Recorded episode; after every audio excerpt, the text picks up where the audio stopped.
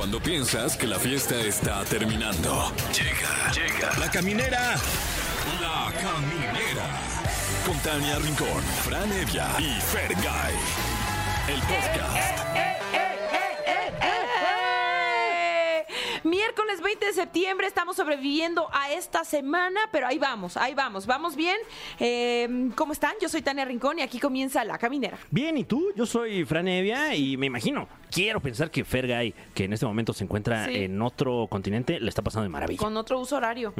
Me informan que sí, que todavía no viene de regreso. Y con otros usos y costumbres también. Otros usos y costumbres, con otros, eh, ¿qué más podríamos decir? Mm, Con otros amigos que no somos ah, nosotros. ¿Tú crees que ya hizo amigos allá Yo creo en que ya hizo nuevos amigos. Wow. No sé si se lo voy a perdonar. Se lo perdonaría si me trae un buen souvenir. Solo un buen souvenir puede retomar nuestra amistad. Oigan, oye, en serio, estamos muy contentos porque hoy estará con nosotros eh, Verónica Bravo, que es la actriz que da vida a la mamá de la quinceañera en Sobreviviendo a mis 15, que ya se estrena el día de mañana y estará pues en todas y cada una de las salas del país. Así es, un estreno fuerte en cines. Vaya usted a ver Sobreviviendo mis 15 y, y abra bien los ojos porque eh, tal vez pueda haber algún cameo sorprendente. Exacto. Oigan, y anunciarles que tenemos pases dobles para el Festival Multiverso el próximo 14 de octubre. Se han confirmado más artistas y allí estaremos. Así es, Festival Colgate Multiverso, que además es el cumpleaños de Fergay. Sí, el 14 de octubre. Y también tenemos pases dobles para Vaselina Timbiriche en el Centro Cultural Teatro 1. Además, para Leonardo de Lozane en el Lunario del Auditorio Nacional el 21 de septiembre y para Mike Towers en el Pepsi Center el 23. Oigan, y dicho esto, quiero felicitar, felicitar, felicitar de manera muy especial a mi Paul, que cumple años, cumple Ay, 38 wow. años. Muchas felicidades, Paul. Sí, te quiero, mi Paul. Oigan, y como todos los ombligos de semana, nos vamos a dar un agarrón musical. O sea, tú y yo nos vamos a enfrentar. Vamos ¿Ah, a tener que elegir una canción. Es que fíjate que hoy en las canciones de ombligo de semana tenemos varias opciones. La categoría canciones para trapear con el, el- el- este, este el, el morado. Exacto. Bueno, yo soy más del morado, no sé tú ¿De tu qué, de qué color es el Sí, que usan yo para también, trapear. yo también. Luego hay uno azul que también huele rico. fíjate. También huele rico. Pues mira, suavemente de Elvis Crespo podría ser. Uf, Pero uf. si no eres de suavemente, procura. Ah, uh, Chichi ay, Peralta. ¿de qué me hablas? ¿Qué me dices de Mi Dulce Niña de los Cumbia Kings? Uf, Uh, me y gusta. Mis Sentimientos de Los Ángeles Azules y Jimena Sariñana. Está muy competido. ¿eh? Muy competido. Pues al final del programa nos vamos a agarrar del chongo y vamos a decidir con qué canción despedido. Despedido, ¿eh? No, No, no, despedimos, espérate, no. na- que no despidan a nadie. Vamos con algo de música y seguimos en la caminera. Camineros y camineras, ya estamos de regreso y estamos muy contentos porque estamos con la mujer del momento que está en toda la ciudad. Se lo decía, oye, te he visto en cada semáforo, Ya en cada sé. lugar, en cada esquina, porque sí, estamos pues ya a, a nada. El día de mañana se estrena la película de Sobreviviendo a mis 15 y está con nosotros una de sus protagonistas, Verónica Bravo. ¡Eh! Bienvenida. Muchísimas gracias, qué emoción estar aquí. Gracias. Oye, me parece que va de comedia esta película un poco. Es una comedia, sí, es una comedia para toda la familia que se trata sobre los 15 años de Danae, que va a cumplir eh, próximamente y está entre lo que quiere su familia, que es una fiesta de 15 súper tradicional con chambelanes, con limusina, con vestido ampón, con Chambelanes, chambelanes ajá. con baile así de vals. Última muñeca. Eh, Última muñeca, último zapato, no sé Tacón. El Ah, sí, tacón, el el, tacón. primer tacón o algo así. sí. Y lo que ella quiere, que en realidad no tiene ni idea bien qué quiere, porque pues tiene 15 años, como cualquiera de nosotros no sabíamos. Ajá. Y la historia va de descubrir quién es y quién quiere ser. Y mm, sí, que no, que para encontrarse a sí misma un poco tiene que empezar a olvidar este deseo de darle gusto a todo mundo, a sus amigas, a su familia y más bien dedicarse a, a conectarse consigo misma y descubrir quién es ella. Ok. Todo eso en un tono cómico y también, este, aunque sí es una película que lleva la historia de Danae, sí es muy coral y sí toca muchos de los conflictos familiares. Entonces, si eres mamá, si eres papá, si Tú eres la mamá en este caso, ¿no? Yo soy la mamá de, de. Danae. Mm, Yo interpreto a Mirna, que es la mamá. Ay, perdón. se me va chueca. que interpreta a la mamá de Danae, aunque me cueste aceptarlo. Este, Ay, de repente es muy joven, la tuviste a los Muchas 10. gracias. Claro, claro. Es lo que yo trataba de justificarme Claro. en la película. No, y en la pero- interpretación es más como la vibra que le da, Claro, claro. Aparte, madres jóvenes, este, Claro, hay un montón. Es de lo que más hay en México, yo creo. De sí. hecho. Pronto sí, sí, sí. Eh, bueno, entonces es para toda la familia. Todo el mundo se va a identificar con esta película. Es una historia de la familia de Danae que va guiada por, por el viaje personal de Danae. Ok, un poco orientado a que tenga la fiesta que yo no tuve. Un poquito sí, aunque en esta historia Mirna, mi personaje, sí tuvo su fiesta de 15 años, más bien como que lo que quiere es verla repetir sus pasos y sí. Oye, y en tu caso particular, como mujer mexicana, eh, ¿cuál fue tu, tu, tu acercamiento a, a esta celebración tan mexicana, los 15 años? Es una pregunta muy bonita. Pues yo, yo, Verónica, no tuve fiesta de 15 años. Ok. Em, por- Pero, pero tenías así como el, el anhelo, tal vez, o... Eh, como que siempre fue una persona muy introvertida y la idea de ser el centro de atención de una fiesta Wow. masiva nunca, Claro. nunca me Sí, con coreografía llamó mucho la y- atención. Eso, ajá. Entonces huí del país yo. Este, y más bien hice un viaje Sí. que me ofrecieron mis Bien. papás y visité a mi familia en Houston. Pero mm, sí fui a un montón de fiestas de 15 años, obviamente. Pero no tenía tanto conocimiento de todas las tradiciones Claro. que rodean la fiesta de 15 años. Lo de la última muñeca me sorprendió muchísimo. Y también darte cuenta que el origen de estas fiestas sí es un poco como... Pues es un- sí es bastante patriarcal y machista porque es, Es, como, eh, ya tiene 15, ya presentarla- está en edad. Varones, Claro. véanla. Sí, es como presentarla en sociedad. Sí. Y sí, como si ya fuera de edad casadera a los 15 años. Claro. Todavía, o sea, entiendo que en algún momento de la vida, cuando nos moríamos a los 30, tenía sentido, pero hoy que la expectativa de vida es de 100. Claro, y que el fin último para la mujer no es solo casarse y reproducirse. Claro, claro. Sí. Pero creo que también ya le hemos dado la vuelta como mujeres mexicanas y ya no significa necesariamente eso siempre. Siempre. Y es ya nada más, pues es una celebración de vida y, y sí es una edad importante, como que sí pienso que atraviesas un umbral y empiezan a pasarte otras cosas y está bien celebrarlo. Sí. Oye. A- así fue. Así fue. Se estrena mañana entonces. Se estrena mañana en todos los cines de todo el país. ¡Wow! Va como a más de 2.000 pantallas. Guau. Sí.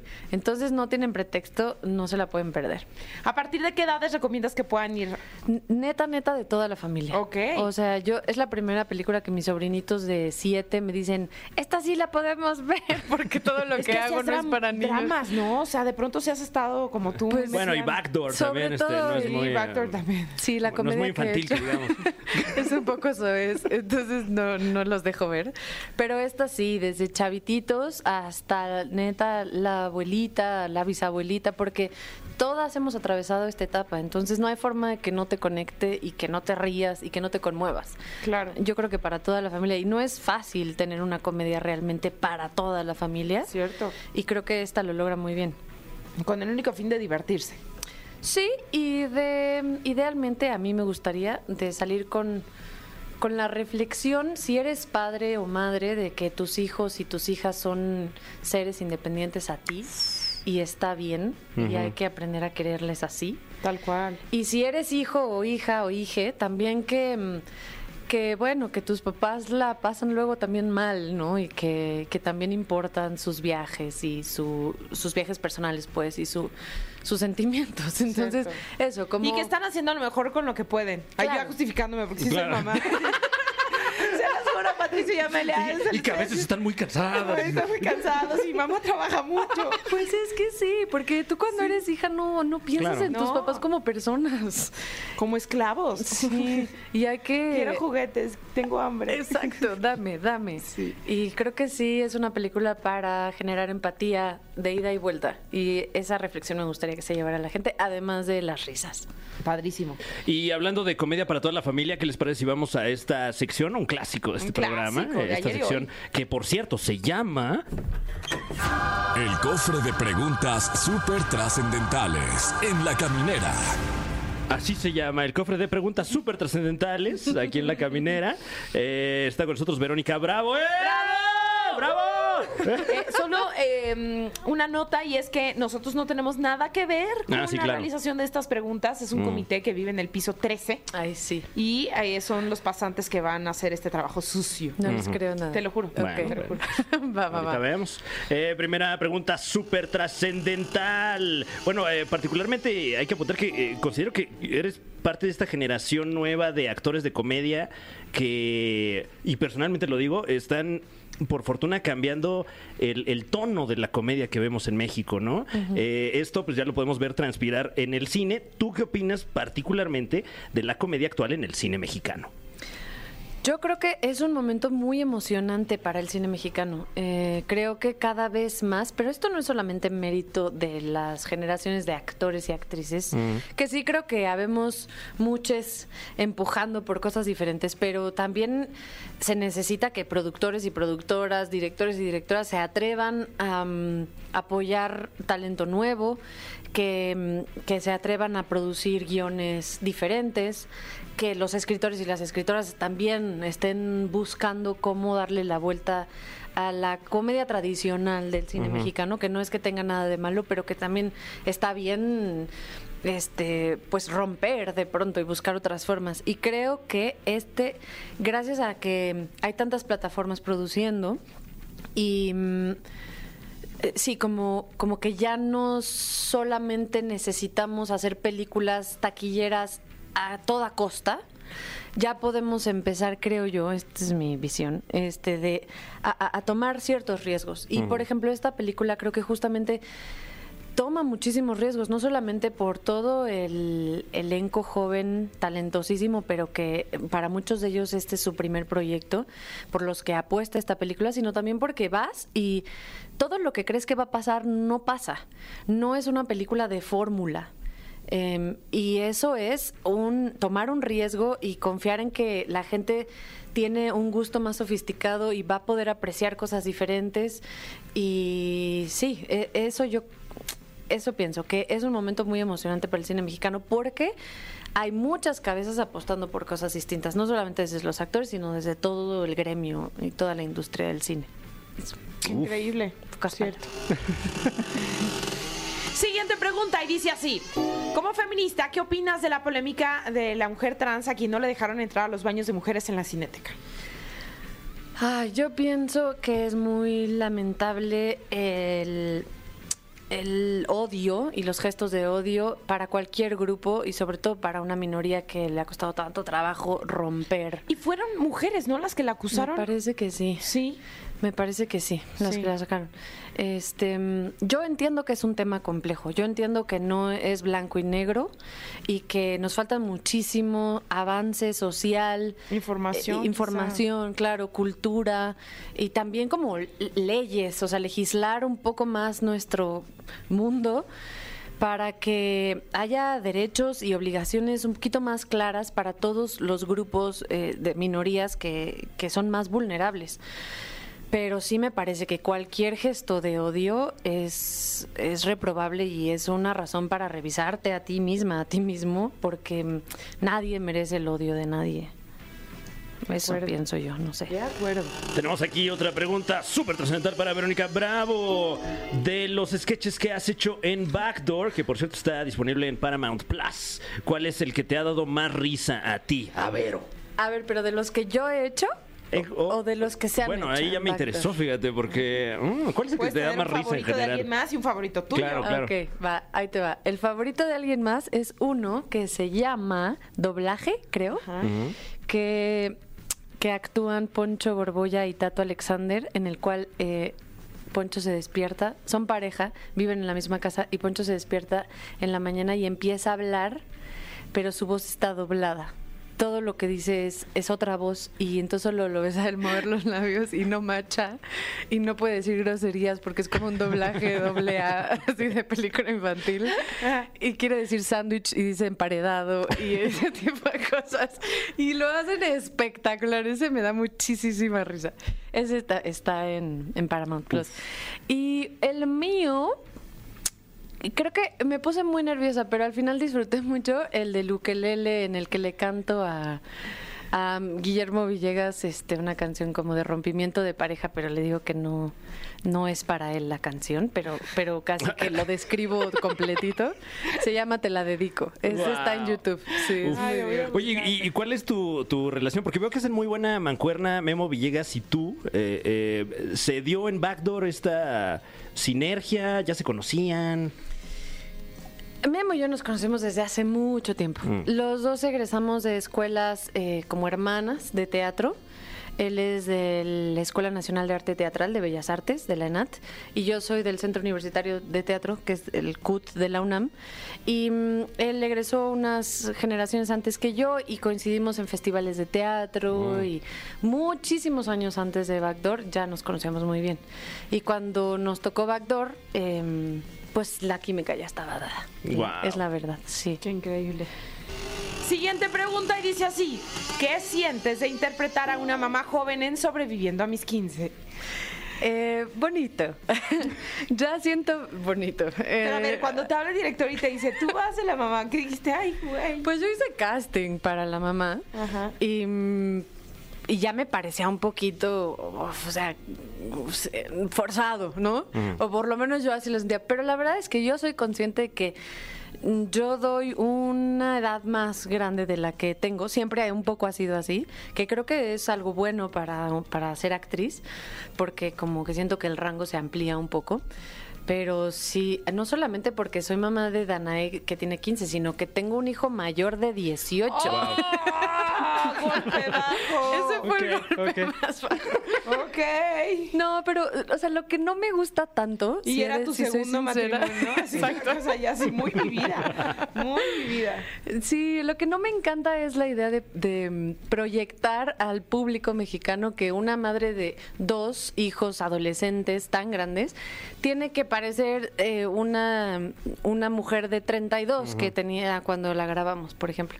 Eso no me gusta. Eso no, no- o sea, como que ese mensaje medio escondido que se puede llegar a leer, eso me incomoda, si, si les soy honesta.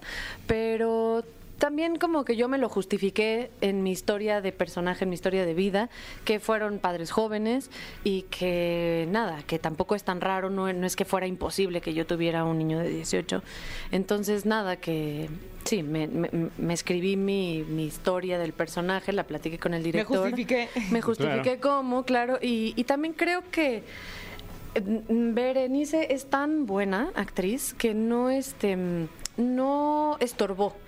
No estorbó la edad, como la veía y, y entrábamos en ficción y jugábamos y era claramente mi hija y ella me volteaba a ver como su madre y entonces no, no había dificultad, como que no había forma de no entrarle y no identificarme como su mamá.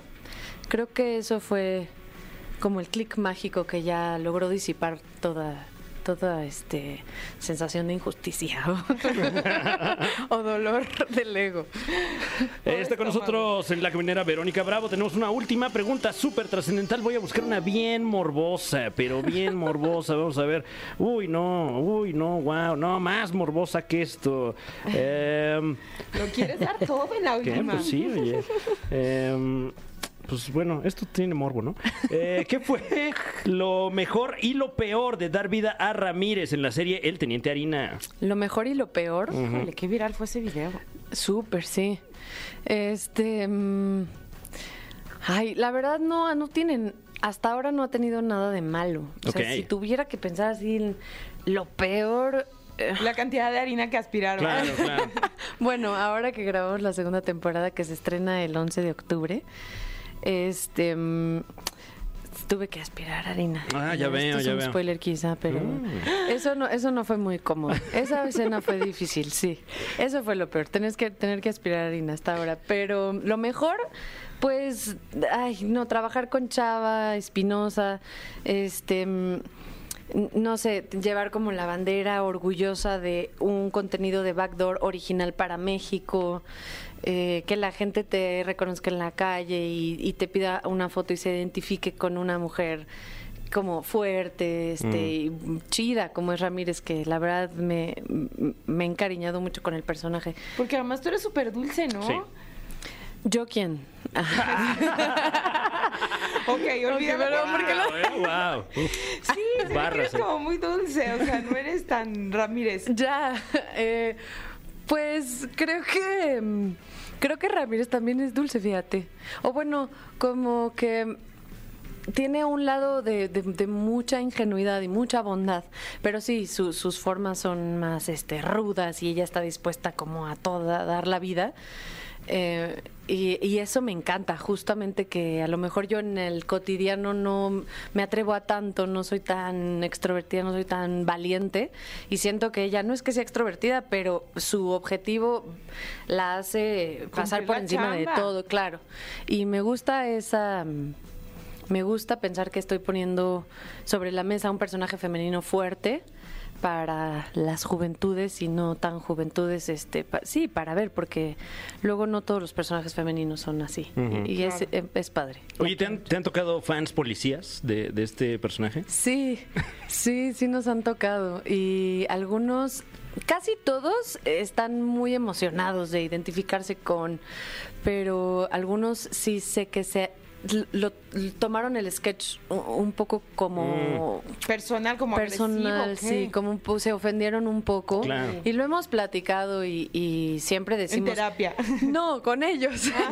o sea, como que se ha dado alguna vez la plática con un grupo de policías y yo siempre digo, bueno, es el caso de un policía en particular para hacer un sketch de comedia y no estamos tratando de representar a la policía mexicana en general, porque por supuesto que no. Y sabemos que aparte de ser policía en México es muy complejo.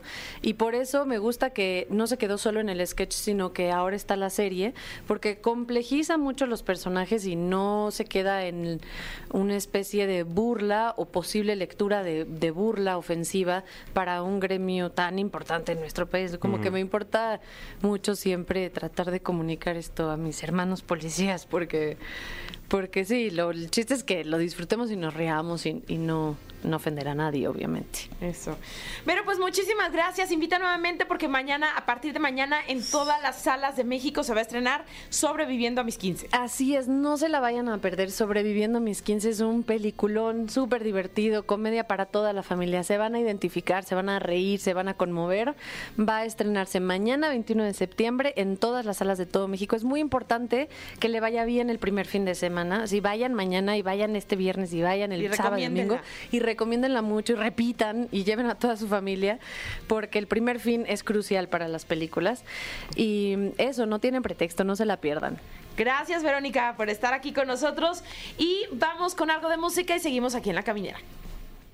Ya estamos de regreso y sí, como todos lo saben, los miércoles toca, eh, digamos que mm, esta sección que tiene cultura, pero tiene entretenimiento y tiene chispazos de buen humor. Está con nosotros Fran Evia para su top 3. ¿Qué tal? ¿Cómo estás, Tania Rincón? Un gusto saludarte. Antes que nada, felicidades por el programa. No, hombre, sé que le está yendo muy bien. Sí, Eh, eso sí, ¿eh? sí. Estoy en posición de confirmar que no solamente nos está yendo bien, la estamos rompiendo. ¡Tomen eso! ¡Tomen ¡Tómenlo! eso! Ay, sí, a mí la verdad me encanta La Caminera, es mi programa favorito.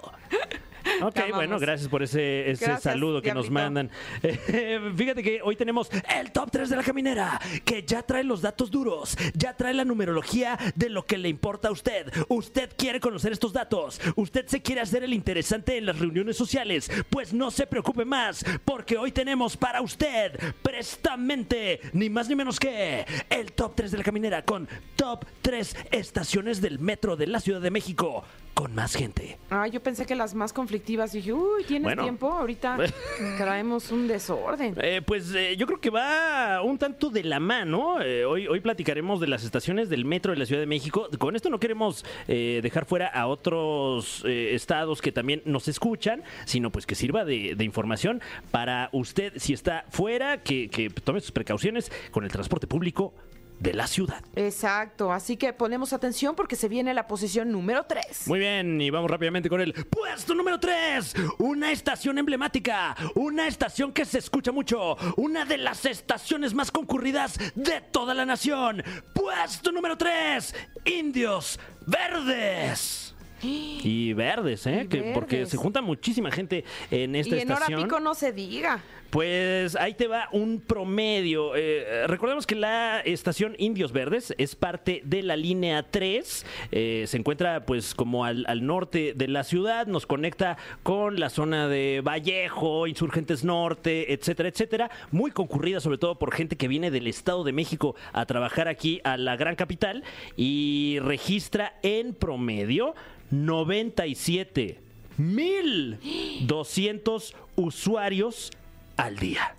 ¿Qué? Así es, un Casi estadio 100,000 azteca completo. Personas. ¿Sabes cuánto es eso traducido en ciudades? Mm, O sea, sería casi, casi todos los habitantes de La Piedad ¿Cómo usando crees? la estación de Indios Verdes el mismo día. el mismo día. Wow. Porque La Piedad tiene 100 mil habitantes.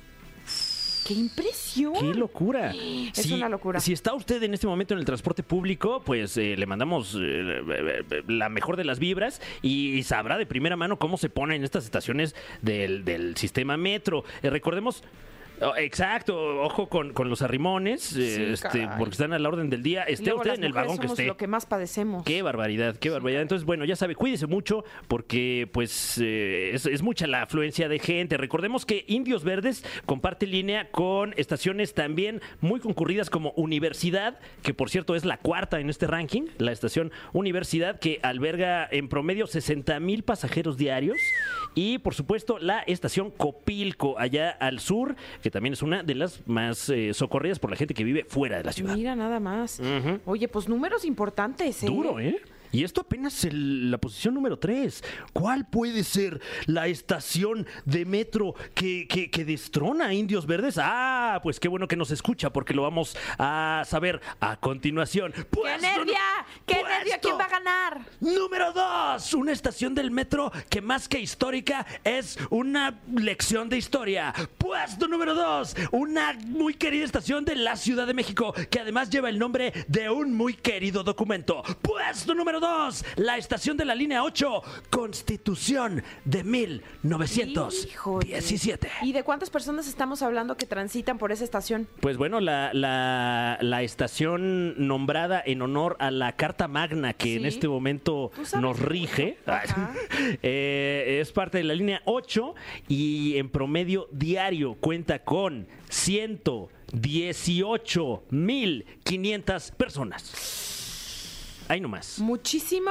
Ujú, Es como, este, ¿qué te gusta? Un, un estadio azteca y otras 20 mil. No inventes. Y las canchitas aledañas que tiene de fútbol rápido. Así. Ah, claro.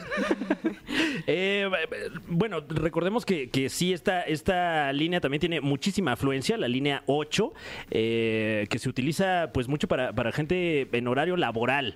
Mm, Esta información ojalá le sirva a usted de alguna manera para planear su día. De repente no se puede. No O se sea, Es tanta la afluencia en el metro que, que, pues sí, no queda más que hacernos a la idea y, y- y guardar nuestras precauciones para poder llegar temprano. De acuerdo. Y hay que decir que pues el metro cuando funciona bien es de los medios de transporte más eficientes para los millones y millones de personas que vivimos en esta ciudad y que también se conectan con el Estado de México. Y muchas veces es el, el medio más rápido Claro. de- de- para llegar de un punto de la ciudad a otro. Eficiente. Muy recomendable el sistema de transporte colectivo Metro. Oye, pues como siempre muy completo. No, pero espérate, porque todavía nos falta el puesto número uno. Nos falta el uno. Ujú.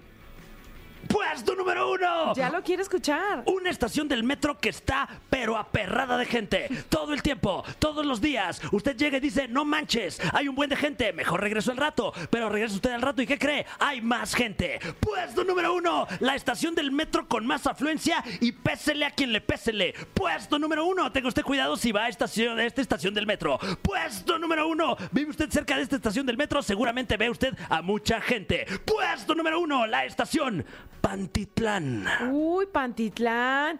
Oye, Aaron aquí en están ahí chocando manos y así de, ay, ay, lo logramos, lo logramos. Pero además la toman ustedes o qué? No, Almita sí. ¿Sí, Antes sí? Almita. Wow, wow. ¿Algún horario que recomiendes de, de la estación ¿Evitarla? Patitlán? A las 8 de la noche, ¿buen horario o mal horario? Pésimo. Ok, bueno. Mira, pues, ya, ya lo tenemos claro. Entonces eh, eh, se acerca, se acerca esa hora, entonces Saludos tenga a toda cuidado. la gente que, que nos escucha en Pantitlán. Pues ahí te va la estación Pantitlán, que además eh, se, se conecta con las líneas 1, 5, 9 y A. Es parte de la línea 4 y alberga un promedio de 155 mil 400 usuarios en un día. ¡Qué locura! ¡Qué locura! ¿Dónde cabemos tantos? Pues en los vagones, a- a- al parecer. Pero sube, baja y siempre y siempre gente, cachete con cachete, ombligo con ombligo.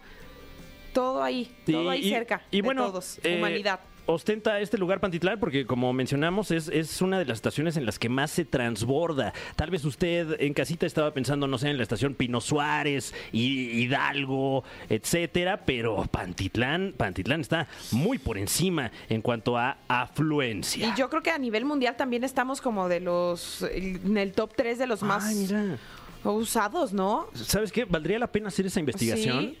¿Qué metro tiene más gente? Sí. Yo me atrevería a decir, y sin saber, sin tener ninguna información aquí bajo la manga, que el de la Ciudad de México. ¿eh? México puede ser Nueva York a lo mejor. Claro, claro. París Este, también. Londres. Este, se suben muchos parisinos ahí. Sí, sí.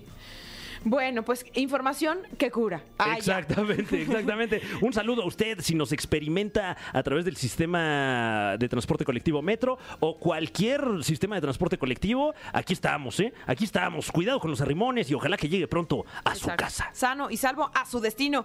Eh, gracias como siempre por este top 3. Vamos con algo de música y seguimos aquí en la caminera. Camineros y camineras, ya estamos de regreso y aquí la cosa se pone obscura. ¿Eh? Obscura de ultratumba. Ah, ya, el, asunto. sí, sí, sí, ah, el claro que sí, claro que sí, asunto, sí. El asunto, incluso la cabina, Ujú, ujú. este, Ah, sí, se oscurece. Y... se oscurece. Ah, no, esa es la temperatura. Bueno, eh, Porque está con nosotros Alain Luna. Muy buenas noches, todo listo para comenzar con este miércoles paranormal con un tema escalofriante. Invitamos a la gente a que en este momento apague cada una de las luces y que ponga atención con lo que vamos a platicar. Un placer saludarlos. bienvenido, placer es Alain. nuestro. Y es que traes un tema eh, a propósito de que, pues el martes, eh, pues siempre se recuerda, ¿no? A las víctimas del temblor del 85, del 2017. 2017, exacto, en este terrible día que es eh, que fue el 19 de septiembre. Totalmente, un día que sin duda alguna marcó la historia de México y que con esta tragedia obviamente muchas familias también quedaron marcadas. Pero más allá de todo lo que ocurrió precisamente el día 19 de septiembre, justo a la una de la tarde con 14 minutos, pues bueno, en ese momento nacieron historias fuertes, historias delicadas y que muchos le dimos seguimiento a través de la televisión. Seguramente recuerdan los noticieros, lo que se platicaba, eh, tanto del momento, posteriormente de los, el equipo de rescate, todos los trabajos que realizaban y que comenzaron a surgir diferentes historias que hasta el día de hoy obviamente se siguen recordando. Sí, y obviamente pues un saludo respetuoso, ¿no? A todas las familias que pues tristemente tuvieron que enterrar, ¿no? A, a- sus familiares, a sus amigos, a gente cercana que, que perdió la vida en esos momentos. Justo desde el año 85 ya habían ocurrido historias. Hay la historia del niño fantasma del 85, de un pequeño que vivía en una vecindad con su abuelo. Se dice que este pequeño queda atrapado y que posteriormente eh, mucha gente lo veía deambulando justamente en esta zona. En esta ocasión se hizo muy conocido un video en un colegio eh, que no vamos a mencionar el nombre, pero que se hizo un, un caso mediático. Y justamente cuando las televisoras estaban cubriendo esta nota, en una de las aberturas o unas cuarte- una cuartedura amplia, se puede ver un pequeño que muchos aseguraban se trataba de un fantasma justamente en este lugar. Y es aquí cuando la gente comienza a analizar, cuando la gente comienza a indagar qué tanto una energía se podía haber quedado, y es cuando nace otro caso que seguramente también escucharon, que es el caso de Frida Sofía, ¿recuerdan de ella? Claro. Pues bueno, resulta que exactamente el día 20 de septiembre a las 9 de la mañana se habla de la presencia de una pequeña de nombre Frida. Se dice que el nombre de Frida se lo dan los brigadistas como una a modo de contraseña para intentar ponerle un nombre a la persona que habían escuchado justamente entre los escombros. El segundo nombre, el de Sofía, se lo ponen de alguna manera por alguna conversación que tuvieron con la pequeña entienden esta palabra y la nombran Frida Sofía. Y aquí es cuando comienza toda la historia porque hay brigadistas, hay gente del rescate que argumenta que logró tener contacto con ella, que realmente pudo hablar con ella. Al principio se hablaba de dos personas que pudieron hablar, luego se habla de cinco personas, pero lo interesante eh, apenas comenzaba. Esta cobertura fue impresionante porque sí se hablaba de una pequeña que estaba entre los escombros, no había ningún familiar que de alguna manera reclamara, que estuviera peleando porque la rescataran, pero pues prácticamente se aseguraba que ya habían hablado con ella, que si era una niña, que si había un cuerpo, que había comunicación y esto ponía en alerta a toda la gente. Y, y además un momento eh, para quienes lo vivimos a través de la televisión como, como muy catártico, estábamos todos eh, pues acabando de, de vivir este suceso tan, tan impactante. Y nos generaba esperanza, ¿no Sí, sientes? sí. Nos generaba de- de- dentro de todo el dolor que estábamos padeciendo, ¿no? Porque había pues víctimas cercanas, había mucha gente que había perdido todo su patrimonio, familiares. Eh, Entender ese caso de Frida Sofía era como un- una luz de esperanza, una buena noticia que necesitábamos en ese momento. Totalmente, toda la gente tenía como fe en que eh, al menos de la tragedia pues surgiera este rescate de esta pequeña. Sin embargo, al poco tiempo se habla de que realmente no existía ninguna niña. Y hasta el día de hoy se revela también pues que este caso no fue real, que no había ninguna pequeña, pero es aquí donde le damos un giro completamente impactante a lo que se platica. Pues bueno, estamos hablando de que hubo gente que tuvo contacto con ella. ¿Por qué habría personas que inventaran esto? Claro. Porque habrá personas que dijeran que. Sí, sobre todo brigadistas que, que, Exacto. pues a eso se dedican, ¿no? Claro. Exacto. Al poco tiempo sale una persona vecina de este colegio a decir lo siguiente. Yo vivía o vivo justamente enfrente de este colegio donde siempre se apareció una niña. Esta niña no solamente la llegué a ver yo, la llegó a ver mi mamá y muchos de los vecinos.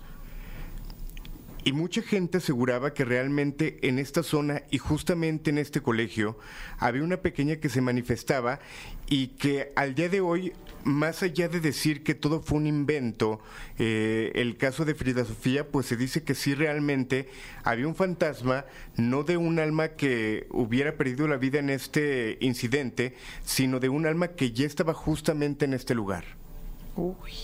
Wow. Lo, lo extraño aquí es por qué se manifestaría eh, pues tantos años después, ¿no? O, o por qué manifestarse en ese momento eh, pues tan crítico, tan, tan doloroso, o su alma seguía en pena. O sea, ¿cuál creen que puede ser la, la teoría? Mira, lo que argumentan es que era constante, que re- realmente se manifestaba todo el tiempo. No, No solamente esa fecha. no solamente esa fecha. Ahora, hay que recordar que si estamos en un lugar donde ocurre algo fuerte, donde en ese momento la vibración es diferente, pues obviamente puede alborotar este tipo de energías que buscan también llamar la atención. Quizás si fue una persona que hace mucho tiempo falleció de una manera trágica y que en ese momento vio la posibilidad de ser escuchada, de que alguien se diera cuenta de que había algo ahí y de levantar la mano, levantar la voz para que alguien hiciera algo por este espíritu. Claro. Pero ahora, hay personas y que podemos ver las imágenes de cómo quedó este colegio, eh, prácticamente el día de hoy lleno de grafitis, bardas destrozadas, y que han realizado exploraciones, han buscado qué actividad hay después de este acontecimiento delicado y que han encontrado cosas.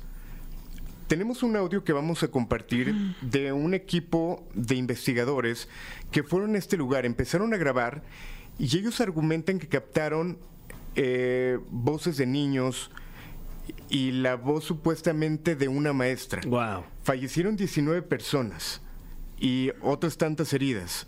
Y se dice que esta voz o estas voces pudiera ser de ellos. ¿Lo escuchamos?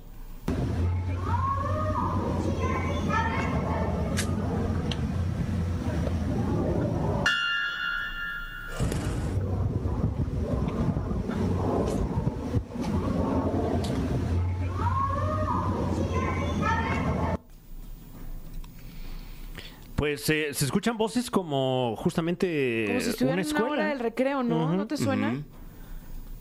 Y esto eh, eh, dice que, que fue reciente esta Esto fue captura. grabado durante la noche, fue reciente y que es normal que mucha gente, hay vecinos y ahora que se- hacíamos la investigación, muchos dicen, bueno, es que durante este tiempo y después de la tragedia no hemos visto nada, no hemos escuchado nada, simplemente es la sensación y el dolor de estar cerca de este sitio. Pero hay otras personas que argumentan, como la mujer que acabo de mencionar, eh, que viven cerca, que es constante escuchar como si estuvieran en recreo, niños Wow. jugando, eh, voces de maestras y que comúnmente lo pueden escuchar durante la noche cuando todo prácticamente es silencio. Uf. ¿Y a qué, a qué se le atribuye? Evidentemente, pues sí, como tú decías, la concentración de energía, pues no una energía positiva puede remover eso, pero también a lo mejor piensas que son espíritus, almitas que no han descansado. O sea, en el caso de los niños, ¿cómo funciona? Aquí pudiéramos caer en controversia porque espiritualmente se dice que cuando un niño llega a perder la vida, eh, técnicamente por la luz que tiene, eh, puede trascender muy fácil. Sin embargo, hay otros puntos que tendremos que tocar. Otro también sería tocar la parte física, pudiéramos llamarle, eh, que en algún momento, por ejemplo, estando nosotros en esta cabina, podemos irnos y en algún momento se puede proyectar la voz, eh, la voz de Tania, la voz de Fer, de Fran, porque se dice que el sonido puede estar circulando, eh, dando vueltas, llega un momento donde puede topar con algo y simplemente rebota el sonido, una onda de sonido que se puede proyectar. Puede ser esto si nos vamos a la parte física o puede ser que realmente eh, hay algo ahí, una energía o varias almas que estén intentando no ser olvidadas. Y que pues hasta la fecha la gente va a poner veladoras, lleva flores para intentar darles un tributo a estos pequeños que perdieron la vida. No, porque definitivamente pues debe haber familiares, amigos que, que buscan también justicia, ¿no? Definitivamente pues siguen acudiendo a este lugar Claro, y, con el afán de encontrar algo. y toda una comunidad que claramente pues está en duelo y está de luto y, y, pues pues estamos con ellos, ¿no? Cierto. Sí, y que como esta historia, no solamente en este lugar, en diferentes lugares donde eh, se vivió la tragedia, pues se cuentan este tipo de historias, no solamente aquí en la Ciudad de México, sino en diferentes partes de la República. Hay que recordar que Puebla y Morelos fueron el epicentro prácticamente a 12 kilómetros de la Ciudad de México, y también en Puebla, en Morelos hubo desastres, hubo muertes, y que al final de cuentas también surgieron diferentes historias. Sí, que, que además por el tipo de cobertura de la nota, muchos medios se centraron en la Ciudad de, La México, Ciudad de pero pues sí, digno de mencionar eh, todo lo que pasó en otras entidades, ¿no? Exacto, y como bien lo comentamos, la parte mediática de Frida Sofía fue lo que también hizo que los ojos de México se pusieran ya prácticamente en lo que ocurría por acá. ¿Y traes más historias de lo que ocurrió en Morelos y en, en Puebla? Mira, hay una historia también fuerte de un pequeño que les comentaba, pero esto ocurre desde el 85. Parte de lo fuerte que se comenta y que no sé qué tanto se pueda mencionar al aire, se dice que eh, eh, se dan cuenta de que había un pequeño sin vida, creo que el nombre era Monchito, algo así lo habían eh, llamado, pero por indicaciones de alguien de, de mucho poder, piden que ya no sea buscado. Por lo cual simplemente el equipo de rescate deja de trabajar, deja de mover escombros y este pequeño ya no lo encontraron. Se dice que sí hay registro de que este niño realmente existía, pero también se dice que hasta el día de hoy en esta vecindad, creo que en la calle Venustiano Carranza, pues mucha gente lo escucha llorando, sobre todo cuando son estas fechas. eh, este niño simplemente se manifiesta con gritos de dolor, eh, gritos aterradores, y que es un caso a lo mejor un poco similar a lo que platicábamos la semana pasada de la tragedia de el World Trade Center, donde pues simplemente se vive la muerte y que la muerte se queda plasmada en un sitio donde en cualquier momento se sigue proyectando. Uy, qué fuerte. Qué duro.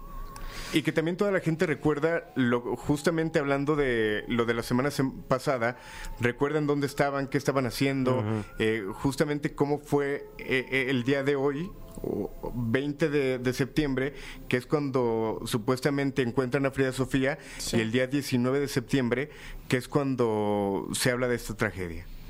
Sí, pues yo estaba en Atlanta, me acuerdo perfecto. Eh, mamá primeriza. Patricia estaba eh, que, con familia en, en- aquí en la Ciudad de México y me agobié Y el Jesús en la boca. ¿no? De, de Pues sí, porque los primeros videos que encontrabas en redes sociales era pues una ciudad colapsada, con, con humo por todos lados. Y quise tomar el primer avión y de pronto vi que el aeropuerto de la Ciudad de México también estaba cerrado porque este mm, la rampa de la Terminal 2 del aeropuerto se, se cuarteó. O sea, era un caos, o sea, un caos, un caos, un caos la ciudad. Y que al final también, por ejemplo, septiembre, y que mucha gente lo ha estado preguntando, y es tema, por ejemplo, de videntes, ¿por qué tiembla en el mes? Hay que recordar que de entrada a la Ciudad de México, eh, los suelos es muy fácil que pueda ocurrir una tragedia. Claro, es, es suelo fangoso. Recordemos que Sí. está construida la ciudad sobre un lago. Sobre el agua, exacto. Y sobre todo mucha gente también habla de las coincidencias de fecha y creo que es un tema que nos podría dar bastante a debatir porque se ha hablado que es por el peso que hay en la Ciudad de México, se ha hablado que es la energía o el pensamiento o el decretar que va a temblar tal día y qué es lo que puede generar esto. Sin embargo, pues es complicado llegar a una algo claro o decir realmente qué es lo que pudiera estar pasando, pero de que es complicado y es Terrible extraño. coincidencia, eso Sí, es bastante, bastante terrible. Y, y además que pues son hechos que, que quienes los hemos visto, eh, pues ya se te quedan grabados Y para los siempre, expertos ¿no? también lo han dicho mil veces, ¿no? Sería, o sea, más que complicado pronosticar un, un sismo, o sea, eso es imposible, o sea, es imposible. Entonces, pues bueno, quedémonos con, con esa versión, como siempre, gracias, Alain. Y sobre con tu todo, frase. tener cuidado, como tú lo comentabas, las indicaciones de no correr, no Ah, gritar. claro. eh, Sí. No empujar. te- exacto, tenerlo como claro y estar preparados ahora sí que para cualquier cosa que esperamos que no, que no ocurra. Sí, yo ahora en el simulacro, eh, todas las indicaciones, ¿eh? Sí. Simulé que temblaba, simulé que salía, simulé que bajaba. Ahorita estoy bajando, ¿eh? Estoy bajando. No saliste, ¿Eh? Fran. No, pero, pero Pero- sí conté mi tiempo. Dije, no, ahorita ya estaría saliendo. Ahorita ya estaría aquí enfrente viendo a los vecinos de pijama. Perfecto. Ese, No, pero Fran, tengan usted cuidado, son, son guasas, ¿eh? Sí, son guasas, es de son humor guasas. el programa. Exacto. también, sí. Oye, pues despídete con tu frase. Perfecto, con esto finalizamos. Mi nombre es Alain Luna y descansen si es que No, pueden. no, Excelente ¿cómo voy a poder, no, y menos con este tema. No, me pues voy es a que no hay guasas quedar de esto, vestido verdad, ya de sí, traje va a dormir. para dormir ahí Exacto, con el con zapato boleado para que todos los días del mes de Ah, septiembre. otra vez sin Ay, sí, calzones. sí, creí que para este año ya ibas a tener Uy, pijama. no, ahora salió con los calzones rotos. Ay, pues ya nos vamos, pero no sin antes lo que les prometimos. Vamos a elegir una canción para trapear. Fíjate que yo luego soy de, de trapear también con reggae. ¿no? Ah, mira. Guiño, guiño. Pero hoy tenemos estos temas para trapear al ritmo de, ahí le va usted, Elvis Crespo con Suavemente. Chichi Peralta con Procura, los Cumbia Kings de A.B. Quintanilla con Mi Dulce Niña y Los Ángeles Azules y la maestra Jimena Sariñana con Mis Sentimientos. Así que a la de tres decidimos. ¿Te late? Ok, ok, va. Una, dos, tres. Procura. Guau. ¡Woo! Es que es Lo que hicimos muy bien. Somos almas gemelas de la música. Chócalas. Ponlas acá. Lo Honor- logramos.